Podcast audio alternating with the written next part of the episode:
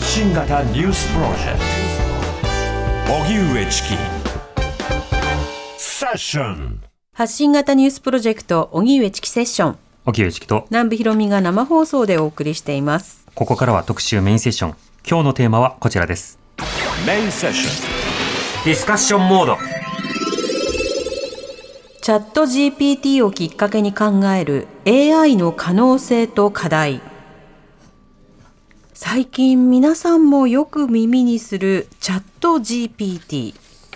チャット GPT は入力した質問に AI 人工知能が文章で回答する対話型のソフトです。アメリカの新興企業オープン AI が開発して去年11月に公開されました。オープン AI のアルトマン CEO は日本で事務所開設を検討していて岸田総理とも面会。その後自民党の会合などにも出席しました。チャット GPT は日本の国会答弁など行政分野での活用も検討されていて急速に日本でも広がっています。しかし一方でデータ利用にあたり個人情報やビジネスの機密情報などが侵害される可能性やともすれば差別などにもつながる可能性なども指摘されています。そこで今日はチャット GPT をきっかけに AI の可能性と課題について専門家の方と考えます。ではゲストをご紹介いたします。スタジオにお越しいただきました IT ジャーナリストの三上洋さんです。よろしくお願いします。お願いしますお願いします。そしてもうお一方リモートでご参加くださいますテクノロジーと差別などの著書がある弁護士の宮下萌さんです。よろしくお願いいたします。よろしくお願いいたします。お願いしますさてこのチャット GPT が登場しまたそのバージョンがアップするにつれて、えー大変広く話題となり、まあ、特に例えばプログラマーであるとか、はい。い、ろんな職業の方は、まあ、すでに仕事が簡便化されて楽であるというような反応もいろいろとあります。一方で例えば小説などに AI が作った文章で応募が殺到するであるとかそこで吐き出されるデータなどが間違っているものが多いとか、えーカンニングやチーティングなどに使われてしまうということなど、問題点も指摘されていますね。このチャット GPT のまず特徴であるとかそれから登場と与えた影響などについては三上さんどう見てますか？はい、まあもうこの1月後半から SNS もメディアも学術系の人もライター周りももう全部話がチャット GPT になってると、でもうそのデメリットがあるからやめておこうという議論をもうすっ飛んでしまっていてとりあえずどうやって使うのか、どうやって活用するのかということをみんなで今検討している段階です。で、まあ、私としてもやっぱりこれはパソコンの登場、まあもしくはインターネットの登場に資するぐらいの大きな出来事ではあると思っています。うん本当にもうチャット GPT の使い方7選みたいな、はいそうした記事っていうのがもう毎日のようになんかトレンドに上がってくるような状況が続いてますよね。そうですね、SNS は今ですね、AI、チャット GPT に関するアカウントを作っておけば、いフォロワーが増えるとしてですね、そういうアカウントや、そういう変なアプリとか、そういうものが、まあ、たくさん量産されてる状態です。ちょっと前まではその自己啓発とか旅の案内とかをしていたアカウントの方々が、チャット GPT の使い方を今度はバンバン貼るようになって、わすごい変化だなって思ってますね。本当そうですね。うん宮下さん、このチャット GPT の登場や影響についてはどう見てますか？はい、そうですね。あの、三上さんとおっしゃる通り、本当にあの、インターネット以来の、あの、すごい革命的なものだと思うのですけれども、やっぱり私が感じたのは、これどこまで行ってしまうんだろうっていう、やっぱちょっと危機感って申しますか、そういったところは、あの、持っているところでして、あの、今日はあの、差別とテクノロジーというところで、お話しさせていただくと思うのですけれども、はい。多分後からお話になると思いますが、やっぱりあのチャット GPT でその事実が、あの、えっと、その長い、あの文章が事実かどうかを判定するもののところはすごく苦手というところで、うん。私もあの1月ぐらいに、ヘイト、あの日本におけるヘイトスピーチについてちょっとあのチャット GPT で入れてみたんですけれども、ええ実は日本には、えっと、ヘイトスピーチを規制する法律がありっていう形で出てきてなないんですよ。ないんですけれど、あの、あ、やっぱ、あ、こうやってどんどんあの、フェイクが作られていくのかなっていうところがあったところで、ちょっとあの、最近また改めて日本における、例えばヘイトスピーチっていうふうはに、チャット GPT で入れたら、あの、今度は正しく日本には法規制がありませんという形であの来ていたのでは、あの学習してるんだなっていうのは分かった次第です。うんただやっぱりあの使う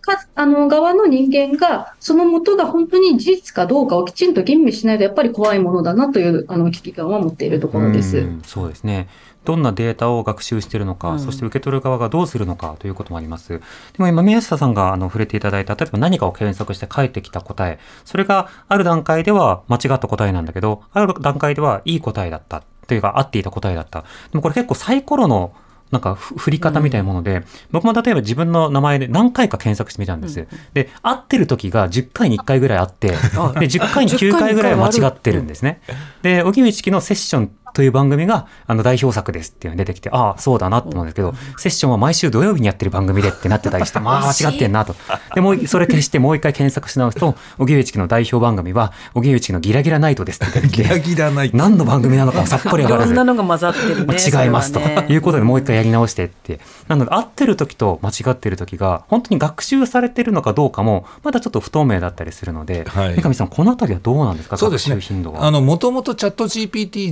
自体が、えー CEO がもう不完全ですと。はい。で、全くダメな状態だけれども、テストとして無料公開するんだというところで、11月に始まってます。んなので、もう全然ダメなところあるよという承知の上でやってるんですけど、でも、出てくる文章がまともなので、は手におは間違えません、例えなり、えー形容詞なども間違いがありませんで出てきちゃうので、さも本当のように見えちゃってるので、みんな、あれ、でも違うじゃんっていう、この落差が結構大きい気がしますね。い。うん。文章生成能力能力はとても高くて、はいなのでチャット GPT は例えば大したことないとか、どうでもいい技術だって言ってる人はおらず、精度が低いとか、あるいはどうなるかわからないとか、不透明であるとか、その凄さを認めた上でみんなが課題を議論しているようにも見えますよね。そうですね、なんか私のプロフィールも本当にいい加減ですし、ああともう一点言わなきゃいけないのが、はい現在テストなので、はいえーと、チャット GPT に入力したもの自体はまだ学習してないと言っています。うん。あのチャット GPT の一つの窓の中で言ったことは学習をするんですけども、はそれ自体をチャット GPT 本体の AI には学習させてないと、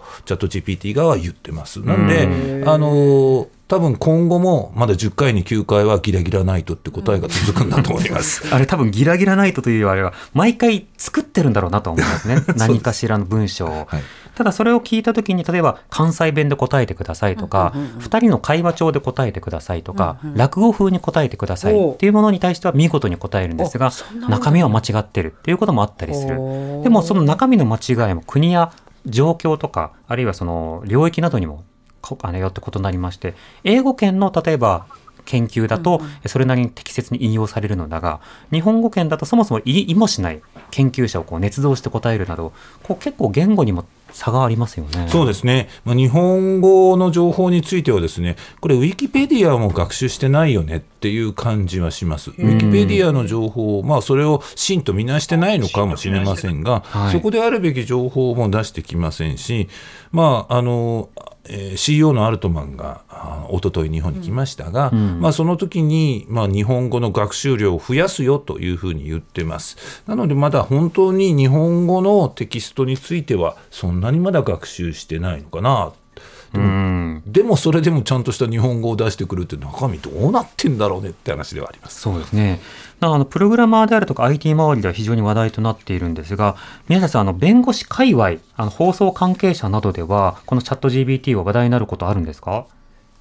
そうですね。やっぱり今話題になっていて、あでも、あの、弁護士的にはその仕事がなくなるというよりも、その仕事をアシストしていただく、あの、方、方で使えるのではないかというところで今使い方を模索しているところではあります。うんただ、あの、すすでに DeepL とかの翻訳の方では結構あの使ってたりもするんですけれども、それの、なんかもうちょっとその法法律版っていう申しますか、あの、そういったところですね。うん。あとちょっとあの、だ私の周りだとやっぱ研究者周りの方はやっぱりあの、学生の本当レポートをどうするかというのに皆さんすごいやっぱ議論されていて、ええ。まあちょっとそこも、やっぱリサーチを、あの、研究者的には多分補助してもらうっていうところに多分資するとは思うのですけれども、それをあまり基礎知識がない人が使うときにやっぱり吟味する能力っていうものはやっぱ求められているかなと思ってます。うん。大学の試験のテストなどを作るね、あの大学の先生は非常に頭を抱えることになるでしょうね。そうですね。私あの、えーと、インターネットに関する非常勤の講師をしてます。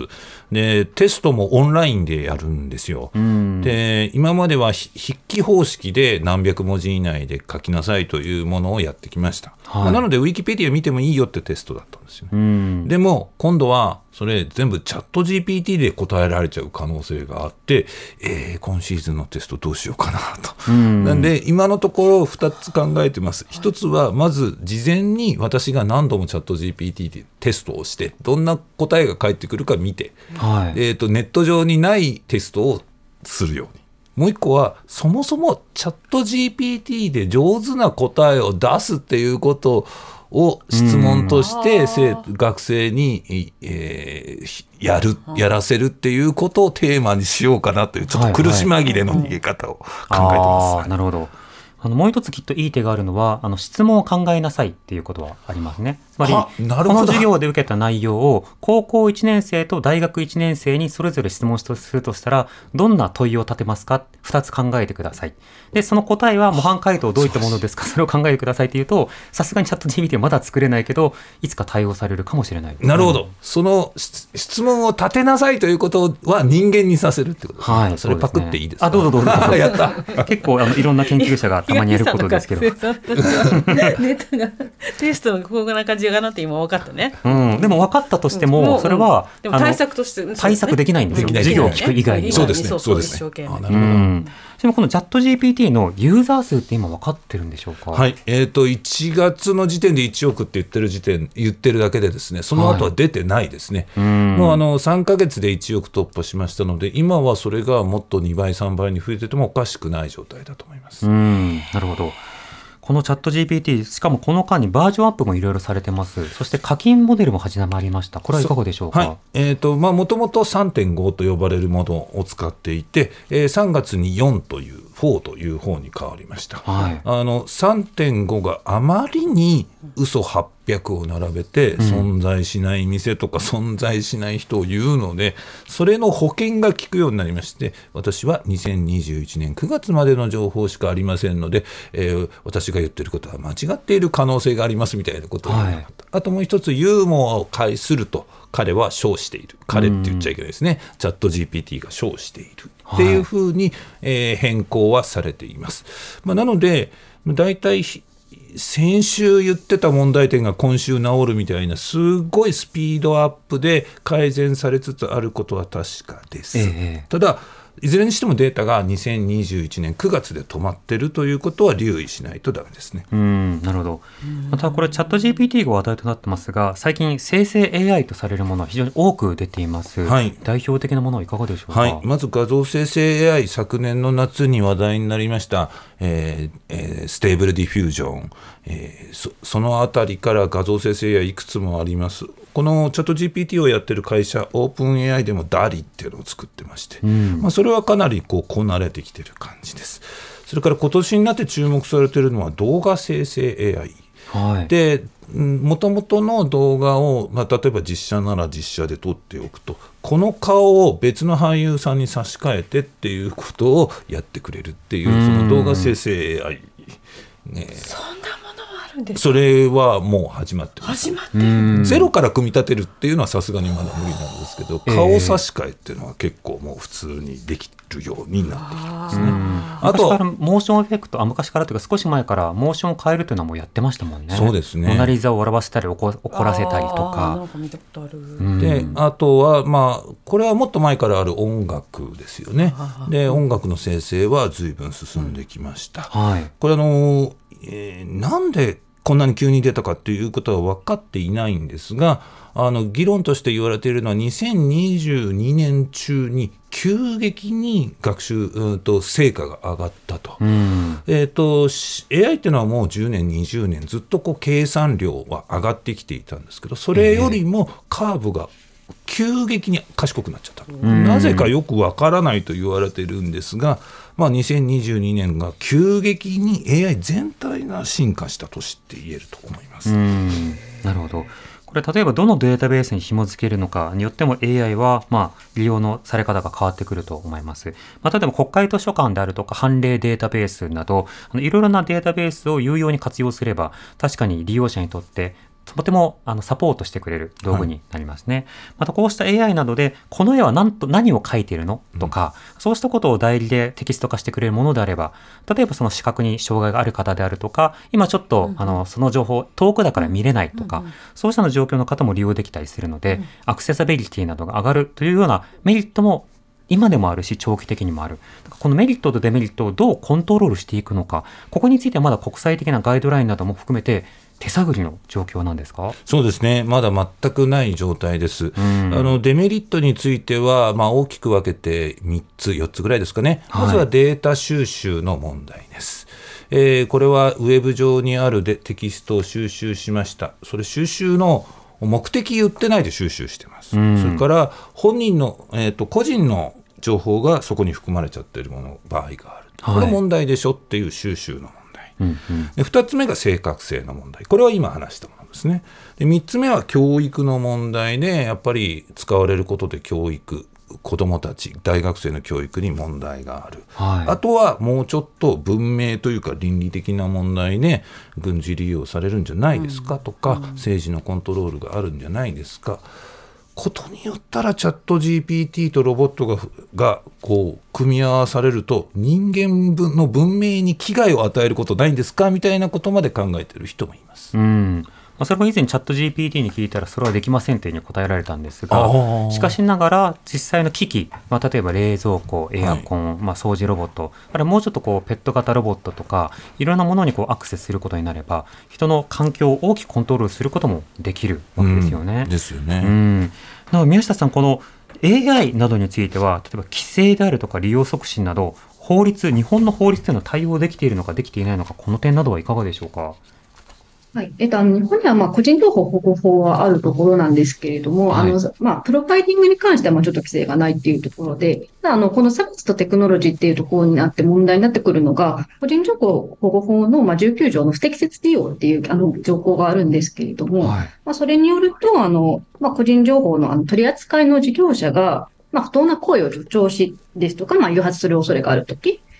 を、あの、まあ、禁止するっていう条項なんですけれども、それのガイドラインで、まあ、そういった条項でどういった場面が具体的に想像されていますかっていうところで、まあ、特定の、まあ、性別ですとか国籍ですとか、そういった人の特定のあの属性のみによって正当な理由なく、まあ、本人に対する違法な差別的なまあ、行為が、まあ、助長されるときとかは具体例として挙げられていますので、さうん。なんか差別的な取り扱い、ちょっとこれ、G、チャット GPT とさ、あの、個人情報保護法のその19条っていったところに、どうちょっと直接リンクするかっていうのは、ちょっとまだあの自分でも検討中なのですけれども、ええそういったところの差別的な行為の助長っていうところで、何らかの抵触の可能性が今後あるのではないかということは思っております。うん。例えばチャット GPT などの AI に対して誰を採用すべきですかと人事が相談したところ、特定の傾向のある人ばかり採用されて、実は人種フィルターなどがあった、などが分かれば、これは宮下さん、あの法的に問題になりそうですか？そうですね。あの、実際、あの、アマゾンの事例は、これはあの、人種ではないんですけど、あの、性別の問題ですけれども、あの、はい過去にあの、えっと、応募者が、やっぱあの、男性があの、多数を占めていったんですね。うんなので、あの、AI が男性の応募者が、まあ、あの、まあ、その、会社にとって、あの、まあ、いい、あの、ものだという形で、あの、優遇して、まあ、女性の応募者を不利に扱っていた。まあ、これ、あの、ちょっと、アマゾンの事例はまた事例、違うものですけれども、ええそういった事例ですとか、まあ、リクルートのあの会社の問題ですとか、そういったものが採用の場面では出てきていますので、やっぱそういうところであの転職の可能性っていうところはありあります。うんそうしますと、まあ、どういったような仕方で学習するのか、そしてどういった活用のされ方をするのかという点もあるかと思います。また、宮下さん、あの、差別の話はまた後ほど伺いますが、一方でその著作権の問題ですね。例えばその AI に生成させた著作物というものを、えー、様々なアワード、賞などに応募したりであるとか、自分のものとして発表すること、あるいはその、えー生成された文章を事後的に AI の、まあ、制作会社が、それはうちのだから使用料を払えと言わないかどうか、このあたりはどうでしょうか？そうですね。それはあの著作権法にあの該当、あの、えー規規制の対象になる可能性があります。やっぱ複製という形であの規制の対象になると思うんですけれども、うん実際に問題として、やっぱ怖いのはどこまであの、規制があったとしても、適用の利用、あの問題としてどこまであの、該当できるか、あの、摘発、摘発できるかっていうところは、あの、今後やっぱちょっと動向を見ていかないと、うんなんとも言えないところなのかなとは思っております。うん、そうですね。そうした中で、そのチャット GPT では今後、様々な人の仕事を奪うのかどうかとか、あるいはその制度がまだまだだよねとか、いろんな意見がありますね。三上さんはそのチャット GPT の、なんでしょう、今の制度というものはどの程度だと評価してますか？あの分かってる人しか使えませんっていうものだと思います。あの知識がない人、経験がない人、これが使うことは、まあ、ほぼ不可能に近いぐらい難しいということです。うんでそれに対して今、チャット GPT すげえって言ってるのは、プログラマーさんなんですよ。はい。自分でコードを書ける人は、いや、これすごいねと。今まで自分はすごい面倒くさいコードをですね、死ぬほど書いてきたけど、それ仕事量が10分の1になるなっていうふうに喜んで使ってらっしゃるところはあります。うんでも、例えば私がサイコロのプログラムを作っあサイコロのプログラムを作ってって言っても多分作ってくれるんですけどそれをじゃあどうやって実装してどこをウェブサイト上にどうやって載っけるかっていうのは分からないので、んそれをやるためにはどんな質問していいか分からないんですよ。はい。だから質問の仕方が分かってる人が使いこなせてるなーって気がします。うん、もともと一定以上の能力がある方が、はい。あのその補助として使いつつで出されてきた回答の間違いを気づける人そうですね。では使いこなせるが、そうではない人はなかなか振り回されたりちょっとまあダメなクイズ AI だなみたいな格好になっちゃうということですか？そうですね。うんあの、なんで、おあの、あとは、面白がる人は、すごいやるんです。というのは、うんこれ面白いから、もうちょっと質問の仕方変えようとか。はじゃあ、これは赤ちゃん言葉で言ってくださいっていうふうにやったりっていうふうに、こうブラッシュアップで質問をこうどんどんどんどん付け加える人は、なんか面白い結果をこう出してこれてますね。い、うんちなみに今 TBS ラジオのセッションとはどんな番組ということをチャット GPT に聞いてみました、はい。今入力してみたんですけど、はい。こういう答えがあります。TBS ラジオのセッションとは毎週土曜の夜に放送されている音楽トーク番組です番組 MC の小宮山雄飛さんが毎回様々なアーティストや音楽関係者を迎え彼らの音楽にまつわるトークやライブパフォーマンスを展開しています、ゲスト曲を紹介しながらそのアーティストの音楽的哲学や考え方などを深掘りしています。音楽ファンにとっては必聴の番組となっていますとありまして一個も合ってないんですね。なんかでもありそうなでもありそうなんですよ。多分セッションから連想したんでしょうね。そうですよね。これあの多分ねチャット GPT が特にそうなんですけど、はい。基本的に生成型の AI って巨大な連想ゲームなわけですよ。で巨大な連想ゲームを夢の中でやったらこんなひどい番組できるなみたいな結果ではありますよ聞きね。たい感じでしたけど今の番組はね。音楽番組としてね。はい。うん。であのっていうことですよね。そうですね。で、今、あの、出る前にですね、あの、ディレクターさんとはい。小説書いてもらおうということでですね、はい。まあ、いくつか一生懸命、えー、と、やりました。はい。で、スター・ウォーズの SF、スター・ウォーズのような SF 小説書いてっつったらですね、うん。まあ、書いてくれたんですけど、はい。長いゆえに淡々としてつまらないんですよ。ほうほうほう。でそこで質問を変えました、ええ今の小説を主人公の主観で語るような SF 小説にして。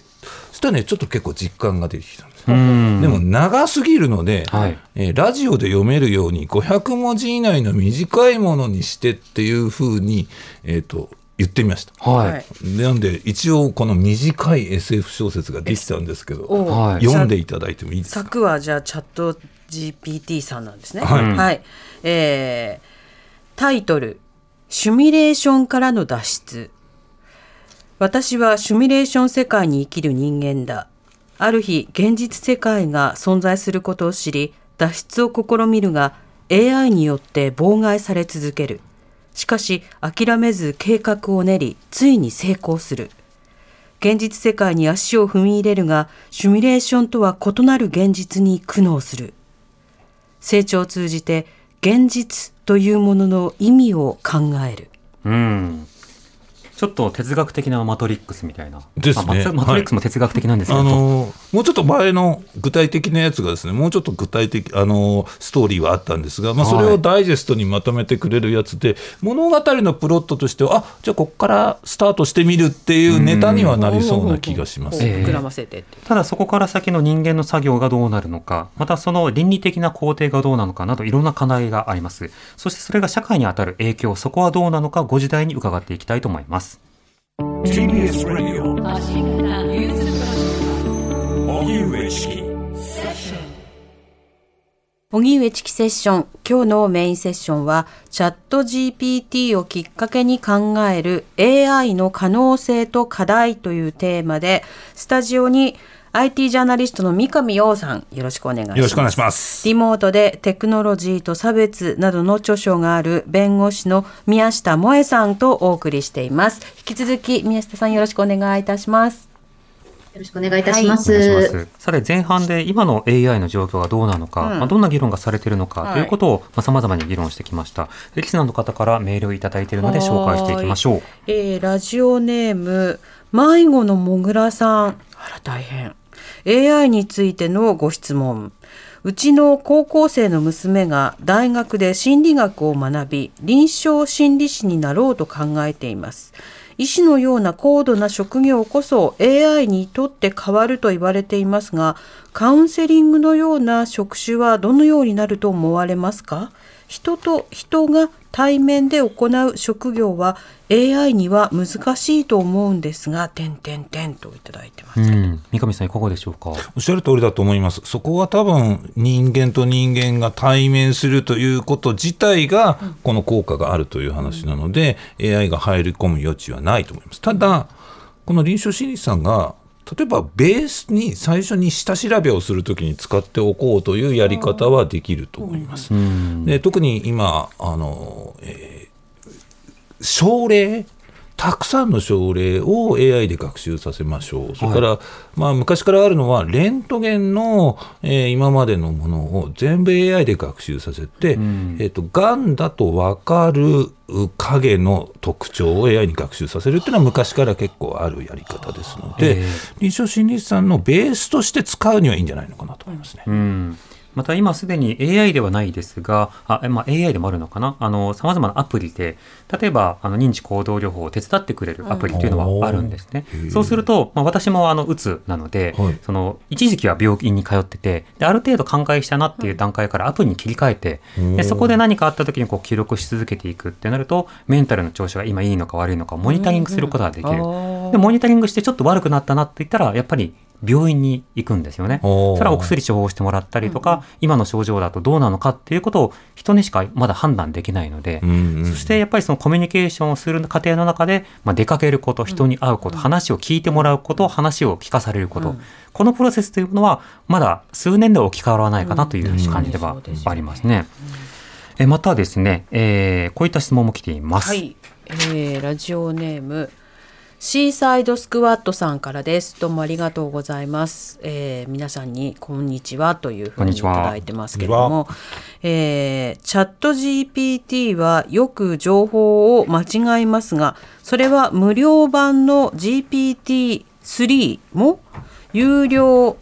最新版の GPT-4 のどちらも学習するデータ収集期間が現時点では2021年9月までしかなく、インターネットの情報をリアルタイムに取得せずに学習してないから、というのが原因の一つだと思うんですがリアルタイムで取得取得しないようにしているのはなぜなんでしょうかという質問はい。三上さんいかがでしょうか？えー実はもうリアルタイムに取得しているチャット GPT のバージョンがあってそれは、えー、とマイクロソフトの検索サイトで動いているものです、うん。チャット GPT っていうのは元のオープン AI 社にマイクロソフトが巨額の投資をしているので、まあ、一番優先的に使える会社なんですよ、はい。でマイクロソフトは自分の検索サイトに Bing っていうのがあるのでその Bing に申し込んでえ今ウェイティングリストで待つと使えるようになります。うん。そこは例えば WBC の予想をしてください。に直近の話も使えるようになってますので、えー、と多分それも近しい先にできチャット GPT ができるようになるはずです。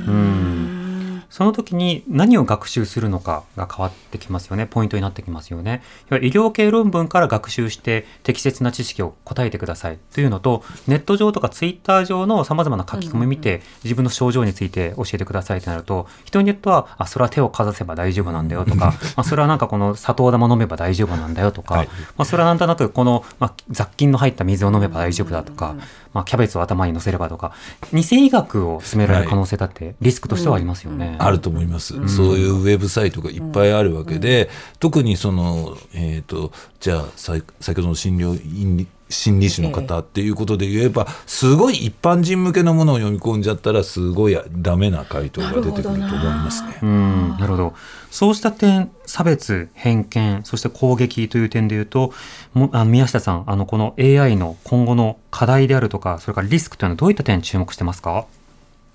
やっぱりあの注目するのがあのいわゆるフェイクニュースっていうあ言われるところのあの、まあ、ところと差あの差別のヘイトスピーチの問題ですね。やっぱりあの、うんヘイトスピーチの中でもいわゆる在日特権とあのそんなものはないんですけれども、はい言われるものがあの誠しやかにあの、まあ、ネット上とかで書かれているわけですよね。うん。で、まあ、それを見た人が、まあ、ネットで真実じゃないですけれども、まあ、見てそれが真実だと思い込み誤認し、で、まあ、あの、はたまた現実の世界、例えばヘイトクライムのようなはい形で、あの、火をつけるとか、そういった行為にまで、あの、ええネット上でえ得た知識を、まあ、鵜呑みにして、それをリアルの行動に移す、あの、可能性が出てくるっていう、そこがやっぱり非常に、まあ、恐ろしいというか、やっぱりそこのフェイクニュース型のヘイトスピーチとの関係性っていうのが一番注目しているところです。うん。なお、今、ヘイトスピーチの規制上、規制の法というのは日本にはないですが、あの名誉毀損に関してはあります。となったときに、自動生成した文章が誰かに対してきあの名誉毀損に当たるとなった場合には、AI の制作会社に法的責任はこれ取れるんでしょうか？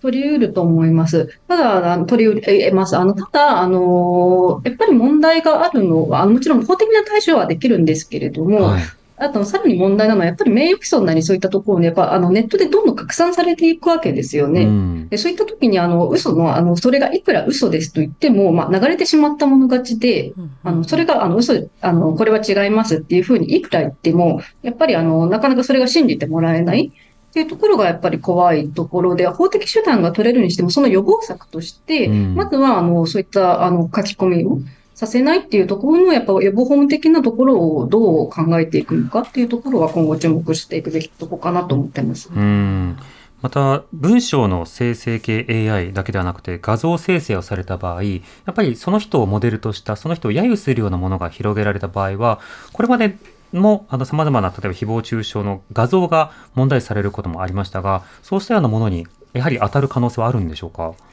当たる可能性はあると思います。それも文脈によりますけどね、やっぱりどういったあの文脈で読み取れるですか、あの、これも侮辱的なものと言えるのかっていうのは、その文脈文脈によって、あの、取り入れるところがありますけれども、そこはあの、チャット GPT だからうんなんていう話ではなく、今までの法的な、あの理論と同じ話なのかなとは。うん。やっぱりその法、法治国家、法の社会というのは、今ある法律に新しい表現も、あの、対象とされうると、まあ当てはめうるということなので、まあ、AI に特化したような法律が今のところなかったとしても、まずは当てはまっていく。で、それがミスマッチだとなったら、改正をしたり、新たな立法をしたりということが繰り返されていくわけですね。この三上さん、あの、海外ではこの、えー、様々な AI がもたらす、例えば差別、えーそれから攻撃、えー、様々な問題というのはどういうふうに議論されていますか？まだそこまで議論進んでないと思います。あんのい EU で問題になったのはデータ収集の問題ですし、はいアメリカで、えー AI の研究者やイーロン・マスクをはじめ著名人が公開書簡を出したのはその文明と AI っていうところです。うん。でそのヘイトクライムとか人種差別表現とかそういうものについての動きっていうのはまだまだこれからだと思いますね。うん。あのそれの関連の報道でいうと、まあ、ある意味ショッキングだったのがですね、はいまあ、あのオープン AI 社がこのチャット GPT 学習データをお選ぶときにですね、まあ、そういった当然ヘイトクライム人,、えー人種差別証言それからテロそれから、えーポルノといったものを除外して学習させなきゃまずいわけじゃないですか。はい。それをですね、えー、と人間に外注しあ人間がやっていたと。うんであのケニアに、えー非常に安い給料で、はいそういった問題のあるウェブサイト問題のある記事を除外するということを出していた。ほうほうほあえちょっと待って。AI に学習させるためにとんでもない画像やとんでもない表現をカットするのを AI ができずに人間がやらなきゃいけないんだっていうのがうん。すごいなんかショッキングというかえそええ。それは結局人間が汚い仕事をやらなきゃいけないのかっていうのはびっくりしました。ひどいサイトを延々と見続けて、バツバツバツっていうふうに言っていく仕事があるということそうです。か。それであの一部の人は精神的なダメージを受けたとして、えうん。ー、と報道が出たんです。ああ、そうか。ある種の下請けを人が担うという、はい AI の生成以前の問題というのはそこにあるんですね。そうですね。うんなので今後、その読み込む元をどうするんだ。で、それが個人データなのか、それともヘイトクライムなのかっていうものの判断が AI 自身ができないと、はい。人間が学習をここしていいよししちゃだめだよってやらなきゃいけないとなるとですねもう本当になんか面倒くさい大変な仕事は人間がやんなきゃいけないんだあとは AI 楽なところがやるんだみたいな気持ちになります。えー宮下さん、今の話はいかがですか？そうですね。あの、今のケニアの、あの、事例は本当に、あの、私も聞いたときって、あの、ちょっと今見ると、なんか時給2ドルって書いてある約260円わお。未満の低賃金で、あの、雇用されていたっていうはい形。で書いてあって、もうこれは本当にあの、だから搾取の形態が変わっただけですよね。だからこういった、あの、テクそうですね、あの、差別、そのヘイトスピーチとかヘイトクライムだけではなくって、こういったあの裏側での構造的なあの差別の助長とか格差のあの助長っていうものが生み出されていくんだなと、それはあのヘイトスピーチはその、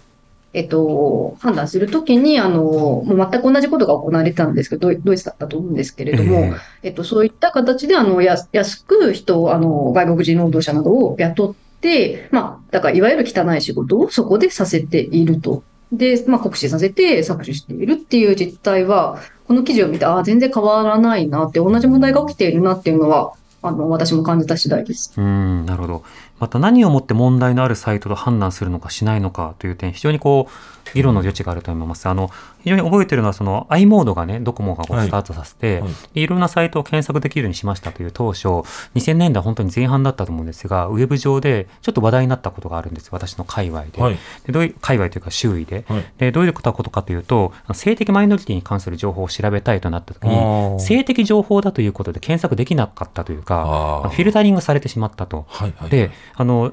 別に性的マイノリティに関する情報は性的なわけじゃないじゃないですか。うんだけれども、当時、そのフィルタリングによってもしかしたら弾かれてしまうかもしれない。当時はそうでしたと。となった時に、今回も目視で確認するとか、規約とかガイドラインになるとなった時には、それを作るのはまず人間なので、うんその人の倫理観とか正義観などによってもまた変わってきそうですし、会社によっても変わりそうですが、そこはどうでしょうか？もうこれはあのオープン AI 社の方針に、まあ、どこまで倫理を求めていいのかっていうところです。オープン AI 社もともと非営利法人で始まったんです。はいあの AI っていうものはあの人間という文明全体に寄与しなくちゃいけないんだからあの名前の通りオープンにしてやっていこう。ところがある瞬間から営利法人に変わりましたと。うん。今ですね、オープン AI ブラックボックスって言われて批判されてるんです。はい。どこで学習して、どんなアルゴリズムで、どうやってプロンプトを作って、あ、ごめんなさい、問いかけを作って、え分岐させてっていうのがね、公開されてないんですよ。うん。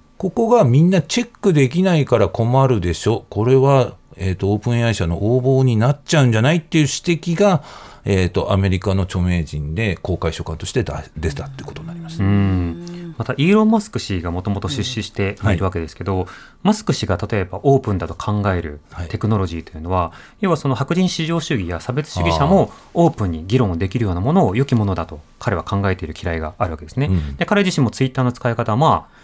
なんで、なんででも、こ子供かなって思うような、あの、投稿を繰り返すことがあるわけです。となった時に、そうしたその意図的な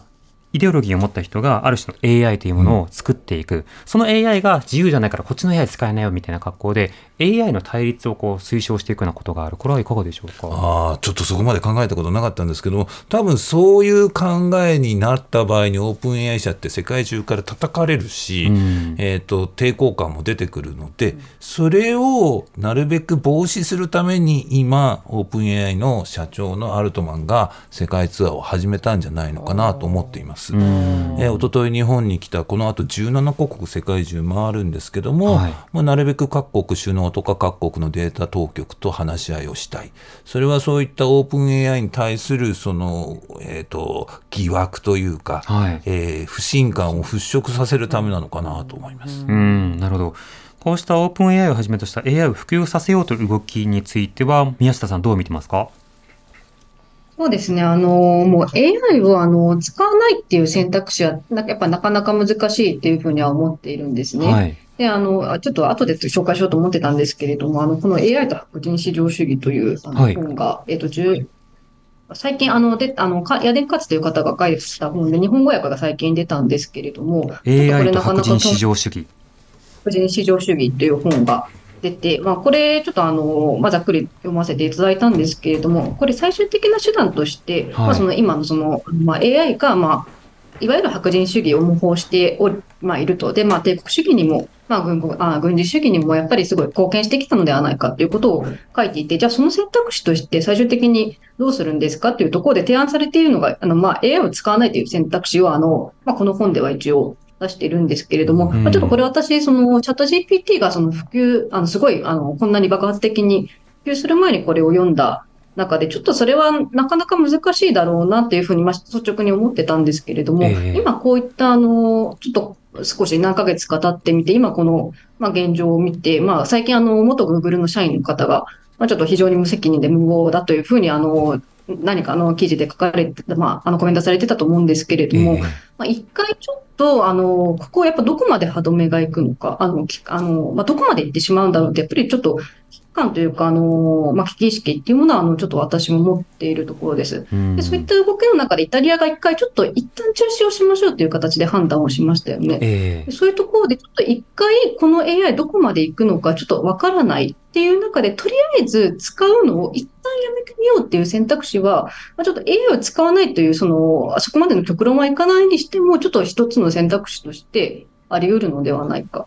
というところで、あの、ちょっと一旦、あの、どうしてもあの、なんですかね、使わないという選択肢をなかなか取るのは難しいと思うのですけれども、一つの選択肢として一旦ちょっと中止してみるっていうものは、あの、あってもいい選択肢なのかなというふうには思ってます。うん。まあ、何に歯止めをかけて何にまあ推奨をかけるのか、まあ、例えば様々な人にアクセスを委ねるアクセスを認めていく。社会に対して選択肢を与えるという意味であればもっと推奨されるべき面もあると思うんですね、で他方で非倫理的な問題が出てこないようにどんな問題が起こりうるのかを今の段階で検証する。ということも必要かと思います。その中で気になったのはやっぱりそのオープン AI のまあ経営者なども日本に対してはある種期待しているところがあるわけですね、はいというのは、その海外とかだと、まあ、アメリカとかだとスカイネットのようなターミネーターみたいなのを連想するけど、日本とかドラえもん好きでしょ？と、AI 慣れてるでしょ？っていうような格好である種 AI 特区、はい。まあ、特区と言ったら聞き声がいいかもしれないが、ある意味では AI 無法地帯なのか、うん。AI, AI 実験地帯なのか、はいそれとも AI 先進国なのか、どの言葉を使えばいいのかは分かりませんが、ある種日本を一つの土壌として注目しているところがあります。三上さん、これはいかがでしょうか、はい、あの AI って今までもうずっと英語圏ベースで英語圏だったらすごくクオリティの高いものもあったんですね。はい今回チャット GPT びっくりしたのが日本語ちゃんと話せるしこっちの日本語主語がない日本語もちゃんと読み解くんですよ。うんでそれすごいなというところでそこに特徴があって多分そのオープン AI のアルトマンは英語圏以外の言語でどこまでいけるっていう実験台にしてるのかなと思ってます。はい。で日本語って結構難しい言語だと言われているのでそこで通用するんだったら非英語圏の他の国でも例えばインドネシアですとインドです、アフリカですっていうところもいけるだろうという読みかなと。で、まあ、日本はなんか大うチャット GP に対してすごい万歳でえ単なるベンチャー企業の社長が来ただけなのに、岸田首相がそこ、ひょこひょこ喜んで会っちゃうっていう、まあ大万歳の国なました。ので、まあちょっとなんかいいように扱われちゃうと困るなって気がします。えうん。で他方で国という点でいうと中国は独自のあの AI を生成していてしかしそこでは例えば習近平など天安門事件とか政治的なことあるいはまあ政治的なことというよりは共産党にまつわる不都合なことなどは聞けないという問題があったりするこちらこちらで表現や知る権利などが妨げられるこういった課題もありますよね。そうですね。その場合に怖いのが、その入力欄をやっぱり全部監視されるだろうと。こんの人がどんなことを質問するのか、この人がどんなか考えをするのかっていうことがまともに取られるので、データ収集というよりも国民の監視に、えー入力欄が使われてしまうというのはちょっと怖いところです。うん、そうした検索データなどが流出するリスクなども当然ながらあると思います。宮下さんはこういったその流出リスクなどについてはどう捉えてますか、やっぱり怖いですね。あの、まあ、あの、まあ、オープン AI さん今は大丈夫って言ってますけれども、やっぱはい今後どうなっていくかわからないっていうところもありますし、やっぱ一回流出したあのデータを取り戻すっていうことが、あのデータを消去するっていうところがやっぱなかなか難しいっていうところで、やっぱり、そうですね。あの、一回出てしまったものを止めるためにはどうしたらいいかっていう、本当にえオープン AI さんがもし事故って、あの、こんな、あの、大量のデータを、まあ、個人情報のデータをまあ流出させてしまったら、やっぱハート止めが効かない。で、それをあの政府なり、まあ、あの、まあ、軍事的なものに利用されたら、どうなってしまうのかっていう危機はやっぱりあります。うんとなると、これまでもその Google など検索サイト、他様々なものでもいろいろなリスクは議論されてきたんですが、三上さん、まだ法的な様々な制定、法的なリスクへの対処というのは不十分、それこそ忘れられる権利というのもはい概念としてはあるけれども、実効的に導入されるということは限定的だったりします。この点いかがでしょうか？そうですね。特にその学習済みのデータの削除。はい。それから、さ新たに作ったものを学習するなということが指定できるかっていうような細かい規約までできてないので、うんじゃあその規約に合わせたものを日本でも法律立てなきゃいけないんじゃないかという話ですよね。はい。まあ、あともう一つは SF でよく言われてきたアイザック・アシモフのロボット三原則地球あのロボットは人間に危害を与えるなそれからロボットが、えー人間の命令は必ず守れでもその上でだったら自分を守っていいよみたいな、最終的な倫理的なこう本当の命題みたいのがないんですよね。ええそういうものを何か作ってもらわないと AI 進みすぎちゃうと怖いなっていう気がします。うん、なるほど。またそうしたようなその法整備などをこう必要とするということについて、今割と前のめりなあの議連の方々がどこまで検討しているのか、ここも気になるところではありますね。自民党は今万々歳なので、ええ ーと規制の方向の法法律っていうのは確かまだほとんど出てないと思います。うん、宮下さんいかがですか？多分まあ、まだ出てなかったと思いますし、あの、そこまでまだ議論が進んでいる状況ではないと。うん。まあ、また、さらに政府関係者のさ発言ですと、まあ、政府関係の情報を公開する際に AI を利用してもらおうとか、あるいは答弁を AI に作成する補助をしてもらおうとか、はい、答弁は違うんじゃないかと思ったんですけど、どうですか、質問だったらともかくね、はい。ただあの多分官僚の皆さんが今徹夜で作ってる大臣の答弁の下書きぐらいはいいかもしれないですね、はい。ただそのためには全全データを読み込ませなきゃいけないんですけどちょっと待って最近その昔のメールを削除するっていうのが問題になったばっかりで、官邸の入管履歴は1日で消されますからね。